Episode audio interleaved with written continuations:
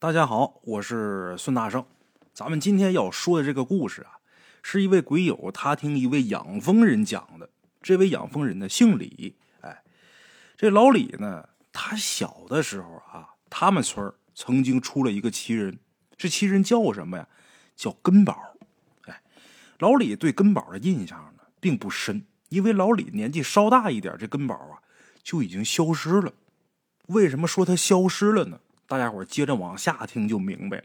哎，不过关于根宝的故事啊，没有因为他的消失而失传，他的故事一直流传下来。咱们今天捡几个比较好玩的故事给大伙讲讲。哎，老李对根宝最深的印象啊，就是小的时候，他们一帮小孩经常在根宝家看他玩蚂蚁。怎么回事啊？听老李说啊，根宝玩蚂蚁的时候，只需要在院子里边找个蚂蚁窝。然后用手在蚂蚁窝附近的地面上敲几下，蚂蚁窝里边的蚂蚁不一会儿就会倾巢而出，然后乱哄哄的在根宝身前乱转悠，好像在找什么似的。哎，根宝呢，一看这蚂蚁出来的差不多了，就蹲下身子，拿手在蚁群上面摆弄一会儿，然后就开始对着蚁群发号施令。比如这根宝说：“先排一个一字长蛇阵。”哎，这些蚂蚁啊就开始自动排队，没一会儿功夫。就排起个长队，然后根宝就会让他们一会儿往东走，一会儿往西走，或者说列队排成其他图形。那些蚂蚁呢，这时候好像就得了灵智一样，只要根宝发令，他们就会照做。当然，根宝做这些的时候啊，只让老李他们这些孩子离远看，不让这些孩子进院子，不让这些孩子靠近蚁群。哎，关于根宝会控制动物的事儿，可不止这一件。他可不光能控制蚂蚁，当然这些都是老李听来的。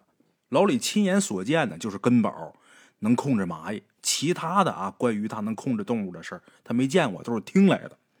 比方根宝的邻居说，有这么一天晚上睡着睡着，突然间被院子里边那狗叫声给惊醒。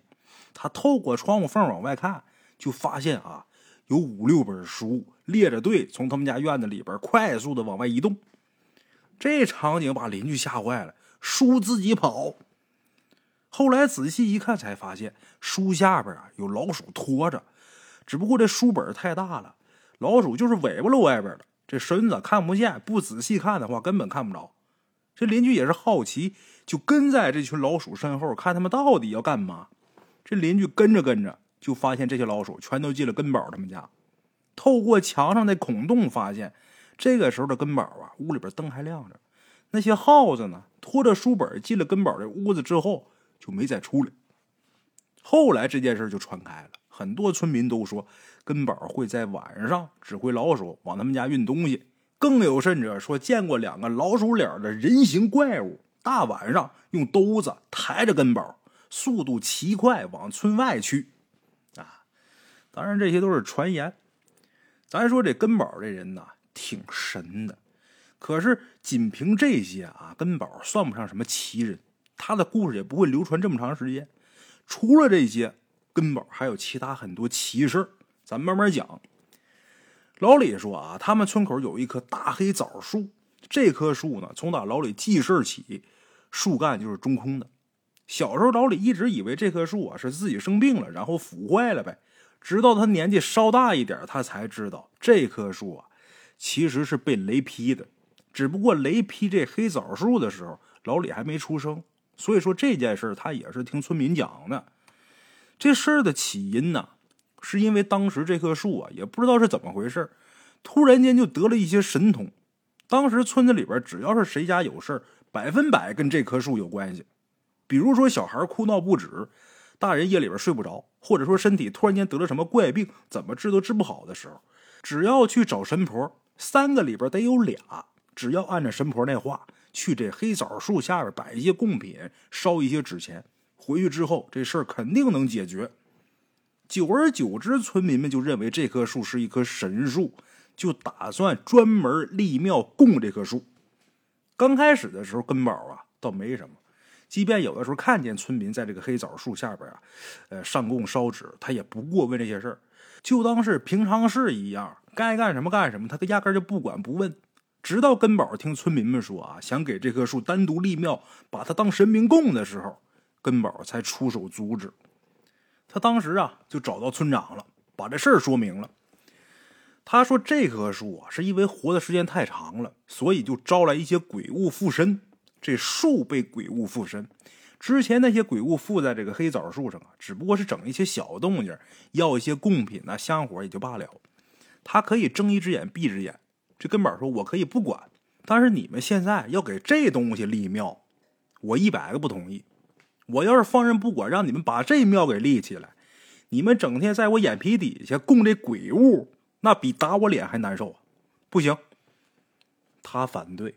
但是当时啊，村民们心意已决，也不听他劝呢。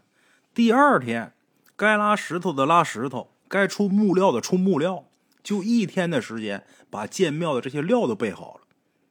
忙活了一天，就在这太阳快要落山的时候，大家伙想停工不干的时候，根宝这时候突然间拿了个毛笔，到了这棵黑枣树下边。紧接着用这毛笔在这个黑枣树上画了个红色的圈然后他告诉村民们：“今天晚上准得下大雨，响大雷，你们早点睡觉，没事谁都别出来，省得看见不该看的，吓着你们。”哎，根宝说完这些话，转身就走了，就留下一帮村民站在原地目瞪口呆，也不知道说什么。后来啊，当天晚上还真下了一场大雨，雷声大作，夹杂着狂风。整整刮了一晚上，等第二天雨停了，村民们出门才发现这棵黑枣树啊已经被雷给劈坏了，就在根宝画圈那个位置被劈了一个大缝，而且树干离地面比较近的位置已经被火给烧的中空了，那洞特别大，能站进去一个成年人。从那以后，村民们就不敢再说立庙的事儿了啊。所幸啊，这黑枣树虽然说被雷击中。而且树干被火烧的已经中空了，但是一直没死，直到现在那棵树还活着，只不过啊，中间空了。哎，打那之后，黑枣树呢就再没发生过什么奇怪的事村民们有事呢去找神婆的时候，这神婆呢也不再让村民们去黑枣树下边去烧纸了。哎，出了这么个事儿之后啊，大伙就都知道了，根宝呢是一位艺人，是个能人。后边再碰见什么事就开始去找根宝解决，但是根宝呢根本不接这茬不管谁去找他，他都不管。说村民们如果想看戏法的话，我倒是可以给你免费表演，但是驱邪啊什么我不会啊，别找我。后来因为找的人多，根宝拒绝的多了，村民也就不再去找他了。哎，直到有这么一年呢，村里有一户姓庞的人家，这老庞家家中老父亲得了个怪病。身上长满了这个红斑，而且高烧不退。后来找医生呢，医生说这是一种很少见的传染病。现在呢，庞父已经是病入膏肓，靠药物已经很难治愈了。那意思就是说这病啊治不了了，你们一家啊自求多福吧。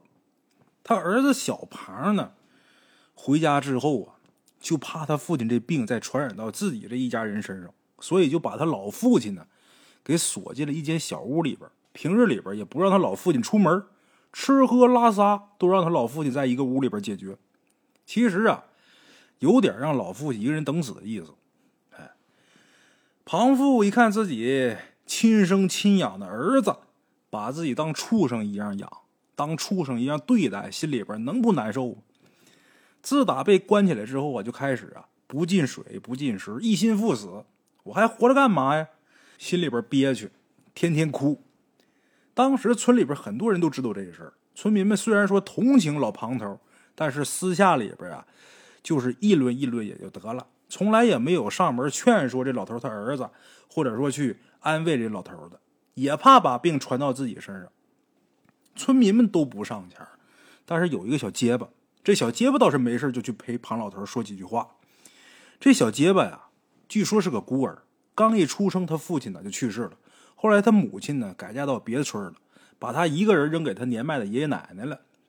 这老庞头呢就看这小结巴可怜，所以呢就经常给他一些吃食。这小结巴呢可能觉得自己呀受过老庞头的恩惠，这时候看他遭罪等死，于心不忍，所以呢经常过来陪老庞头说话解闷哎，老庞头得病这个事儿啊，在村里边都传开了，慢慢的根宝也听说这事儿了。听说之后，他就主动找到小庞，老庞头的儿子，就说：“小庞啊，我知道个方子能治你爹这病，但是这个方子其中有一味特别重要的主药，这味药长在哪儿呢？长在村外的死孩子沟，而且啊，采这味药是有要求的，什么呢？你得在夜里边一点，半夜一点去采，而且得赶在天亮之前把采完的药带回来，这药才有用。”其他时间点你去采不管用。哎，这死孩子沟啊，在离村很远的地方，村里有小孩夭折之后啊，就往那儿扔。哎，过去的年头死孩子很正常，都往那扔小孩，慢慢的就有扔别的这个倒窝呀什么的，比如说死半道流浪汉什么都往那儿扔。那地方，哎呀，干脆就乱透了。久而久之，这地方就得这么个名死孩子沟。哎，这小庞一开始啊。听根宝说能治他爹这病，他还挺高兴。但是，一听说这位主要在死孩子沟，而且还得晚上半夜一点去，怎么也高兴不起来了。可能是他不愿意去这地方。他跟根宝说：“我爹这病，镇上的大夫都没办法。你一个外行人，你上来就能说治我爹这病，你这不开玩笑吗？” 不乐意去。恰巧就这时候，这小结巴正好在院子里边陪老庞头说话呢。听到这俩人的对话之后，这小结巴主动请缨，说：“我去，我半夜去死孩子沟，我把这主要给老头弄回来救老头。”根宝一听这话呀，也挺惊讶：“你敢去啊？我敢去，我没什么可怕的，我不害怕。那行，那你去。”根宝就把这位主要的特征，还有生长环境。还有一些注意事项，就告诉这小结巴了。这小结巴听完之后，仔细又重复一遍之后，转身离去。小结巴这个举动，村里边也传开了。村里边嘛，有点事儿啊，传的特别快，就有不少人夸小结巴，夸小结巴知恩图报。虽然说有人夸，但是也有人说：“嗨，你听他说去呢，他未必敢去。那死孩子沟那什么地方？”那白天去都他妈吓掉半条命，他敢去啊？他也就说说就得了，不能去。他就真去，他他能回来吗？说什么都有了。那么说小结巴去没去呢？去了。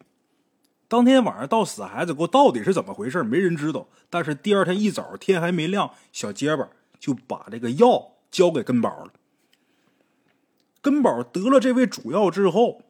把方子配出来，然后根宝把这药熬好，交给小结巴。小结巴把这药给老庞头送去的。老庞头这一剂药下肚之后，这症状啊就有所减缓了。这症状减轻不少。老头一看自己还有能救活这希望，吃饭吧。之前不是水米不进吗？吃吧，开始少量进食。后来小结巴又去根宝家取了几回药。老庞头这病还真就痊愈了。从那之后，小结巴经常跟着这根宝学东西。后来，这小结巴他爷爷奶奶去世之后啊，他干脆呀就住进根宝他们家了。哎，当然，等老李记事之后，这小结巴都已经二十多岁了。再后来呢，在根宝六十多岁的时候，这小结巴就跟着根宝俩人一起消失不见了，也不知道俩人去哪儿了。这么多年过去了。他们俩也从来没有回过村子，哎。不过在零几年的时候啊，老李听在外边打工的村民说呀，似乎在河南某个地方见过这俩人。只不过当时村民呢是坐了客车，根宝跟小结巴在路上步行，当时就是一晃而过，村民只认出根宝了，但是不确定他旁边那人是不是小结巴。哎，听那村民说啊。过去那么多年了，根宝按理说得有一百来岁了，但是那人讲根宝那相貌基本没变，就跟当初离开村子的时候一样。也正因为如此，所以这个村民才能一眼把根宝认出来。哎，说到这儿啊，养蜂这老李头还说这个老庞头啊，这命真是天注定，本来都是等死的人了啊，连自己儿子都不管他。这小结巴把他给救了，要不这小结巴把他救了，他真就死了啊！他这命啊，也算是挺好了。人的命天注定。其实这句话啊，大圣我并不是太赞成。怎么说呢？有些事情啊，其实你这个命运跟你自己的行为是有很大关系的。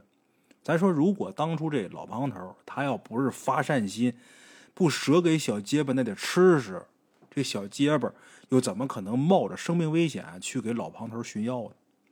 毕竟那死孩子沟，那是大人白天都不敢轻易去的地方。他一孩子，他怎么有这个勇气呢？所以说，命好与坏啊，与其说是天注定，倒不如说是自己作的。经常作恶的人呢，他碰见困苦的时候是一种命运；经常做善的人呢，他碰见困苦的时候又是另一种命运了。咱经常说的一句话叫什么呀？不以善小而不为，不以恶小而为之。恶虽小，但是很有可能会致命；善虽小，说不定能救命啊。这老庞头不就是吗？给小结巴舍点零食，说白了，行了针鼻儿那么大点好，就这点好，最后救了自己一命。哎，所以在这个故事后边，大圣啊，还得是跟大伙老生常谈，说点没用的废话，就是但凡能做点好事顺手的事啊，多做点没坏处啊。好了，这是咱今天的第一个故事。至于咱们故事里边这位神人根宝到底是何方神圣？哎，这个呢，谁也不清楚。这人到底是干嘛的？为什么那么大本事？为什么那么大岁数了，看着这相貌还不变？这些没人能说得清楚、讲得明白。但是他留下来的这些故事，一直呢让大家津津乐道。哎，其实像这种奇人呐，这种大神人物啊，最后突然间消失、突然间失踪的案例特别多。比方咱们下面要说这位，这位啊是一个木匠，他的师傅。这木匠老韩呐，现在岁数可挺大了。他打了一手好家具。他这木匠手艺啊，是跟谁学的呢？就是接下来我要说这位神人。哎，木匠老韩，他小的时候八岁那年啊，那时候得叫小韩呢。他跟他父母呢住在一个三线城市，那时候家家条件都不好。很多人呢都挤在一栋又旧又小的筒子楼里边，厨房、厕所、浴室这都是公用的。因为这个呢，大家伙经常发生矛盾啊。话说有这么一天啊，这筒子楼里边啊，突然间搬来一个人。这男的呀，戴着一副眼镜，看起来斯斯文文。哎，他说他叫张海峰，在这个筒子楼里边呢，住了最小的一间房，他是租的。看他那样貌啊。大家伙觉得他应该是个知识分子。那个时候啊，文革运动还没开始呢，知识分子呢还不是臭老九，人们都特别尊重有学问的人。韩木匠当时啊还是个小孩，咱说小韩嘛，是吧？张海峰在筒子楼里边住了一段时间之后啊，大家伙跟他慢慢就熟了。不过也不知道他的来历，就知道他叫张海峰，他自己说的。他到底是不是叫张海峰，也没人知道。大伙都觉得这人挺神秘的。但是这个人呢，对大家伙都特别热心，谁家要是碰见个麻烦事儿啊，找他帮忙他都管。而且这人呢，还有一门特别不错的手艺，就是说谁家家具要是坏了，他敲敲打打啊能把这家具给补的就跟以前一样。所以说他这一系列的行为，大家伙就对张海峰的印象特别好。张海峰呢喜欢小孩，他说呀：“你们谁家孩子要是愿意跟我学点东西呢，就把孩子送来。”就这样。筒子楼里边有孩子的人家，就把这个没上学的孩子就送到他们家。小韩就是其中一个。张海峰这人呢，博学多闻，还有一手绝活，他能把一块普普通通的木头给雕琢成各种事物，孩子们特别喜欢他。刚开始，张海峰啊教这些孩子的东西啊不多，大多数孩子都学的特别好。可渐渐的，有些孩子呢就跟不上了。张海峰就把那些孩子都送回家了，也不知道他跟那些孩子的父母说什么了啊！孩子的父母呢都没什么怨言。哎，张海峰就这么不停的教授这些孩子，从他们心性到他们智力啊、体力啊等等等等。哎，后来就发展到让这些孩子拿着刻刀雕刻。到了这儿啊，大多数孩子都因为受不了这苦，退出了张海峰的挑选。哎。咱们故事当中提的这位小韩，那他就是留到最后的那个孩子。他不理解张海峰在干嘛，他只不过是单纯喜欢这种学习游戏。哎，在这个期间呢，发生了一件事儿，这跟历史背景有关系。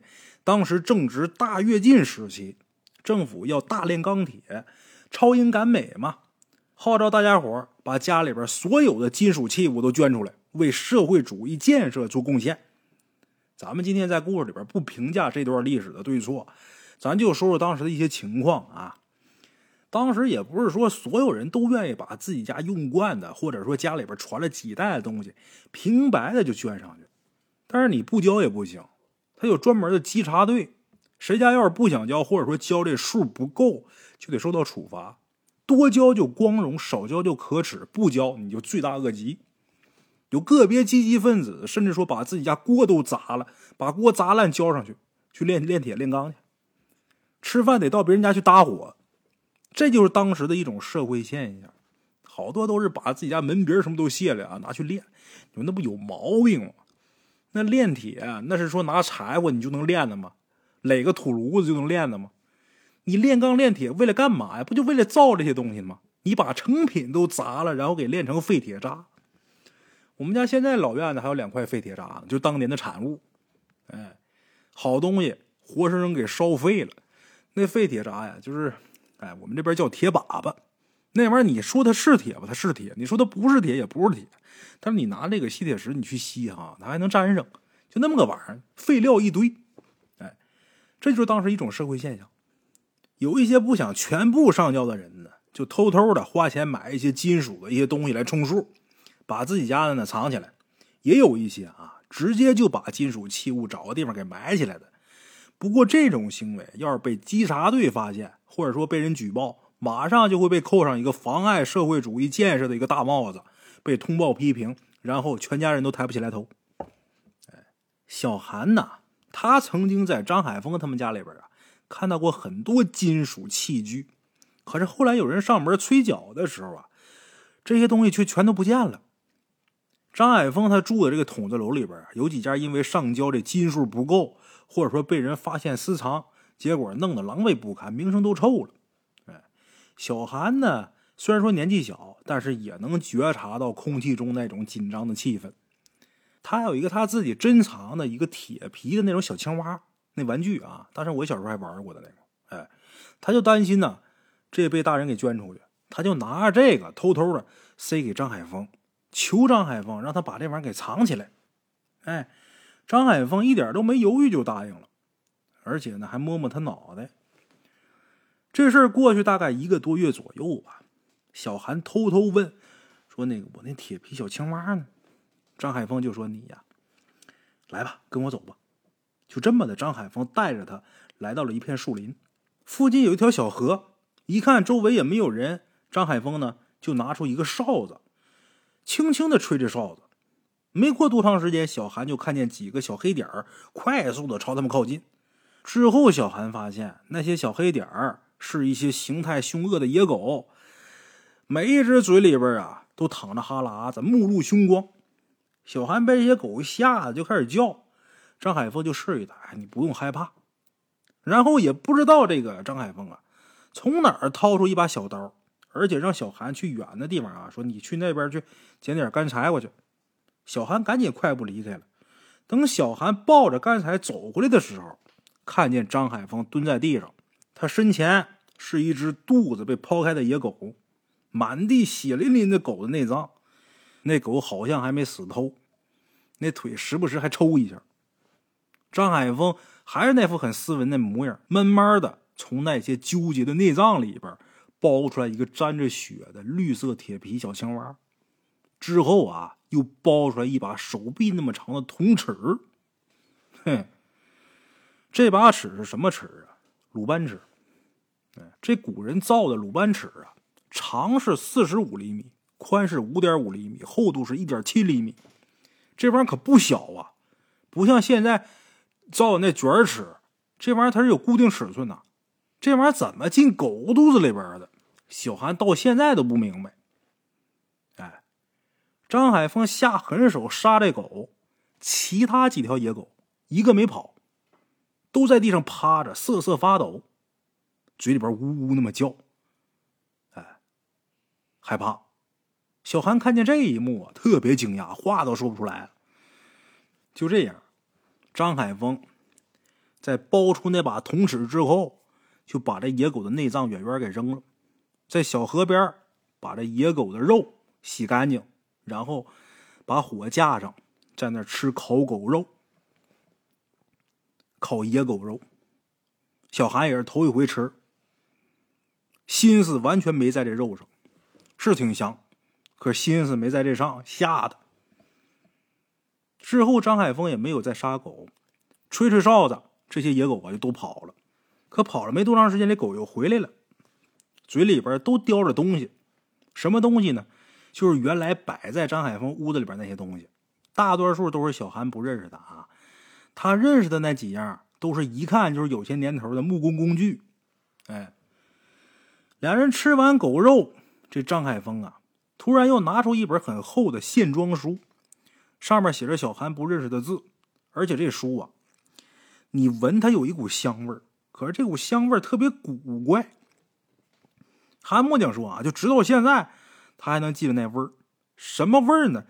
就好像是腐烂的肉体上开出来新鲜的花那味儿，你闻起来它是香的，但这味儿你再多闻闻，你就觉得恶心。哎。张海峰拿起来这清理干净的铜尺，还有这本书，把这书和这尺并排放一起，什么都没说，让小韩你选一个。小韩不明所以，但是由于本能厌恶那本书那味儿，所以这小韩下意识的就选了那把清理干净的铜尺。哎，张海峰一看他这选择呀，叹了一口气，他告诉小韩。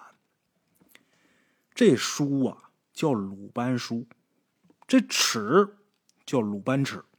学习鲁班书会学到很多秘法，而选鲁班尺呢，你只能学到打造防宅器物之法。不过这些东西啊，也够你受用终身了。啊，就这样，就这么的，这韩木匠就跟着张海峰学习木工。跟着张海峰的时间越长，这韩木匠啊。就越觉得这张海峰深不可测，他懂的东西太多了，法术之神奇，让小韩瞠目结舌。像那天控制野狗，那就是其中很简单的一种。哎，韩木匠有时候就后悔，就后悔那天没选这鲁班书。可是张海峰呢，就特别固执，不管这个韩木匠啊，他怎么表示我自己多么后悔，这张海峰都没有教过他一丝一毫鲁班书当中的内容。而且他还不允许这个小韩管他叫师傅，只能管他叫张大叔。哎，这个张海峰啊，也是在小韩十八岁的时候不辞而别。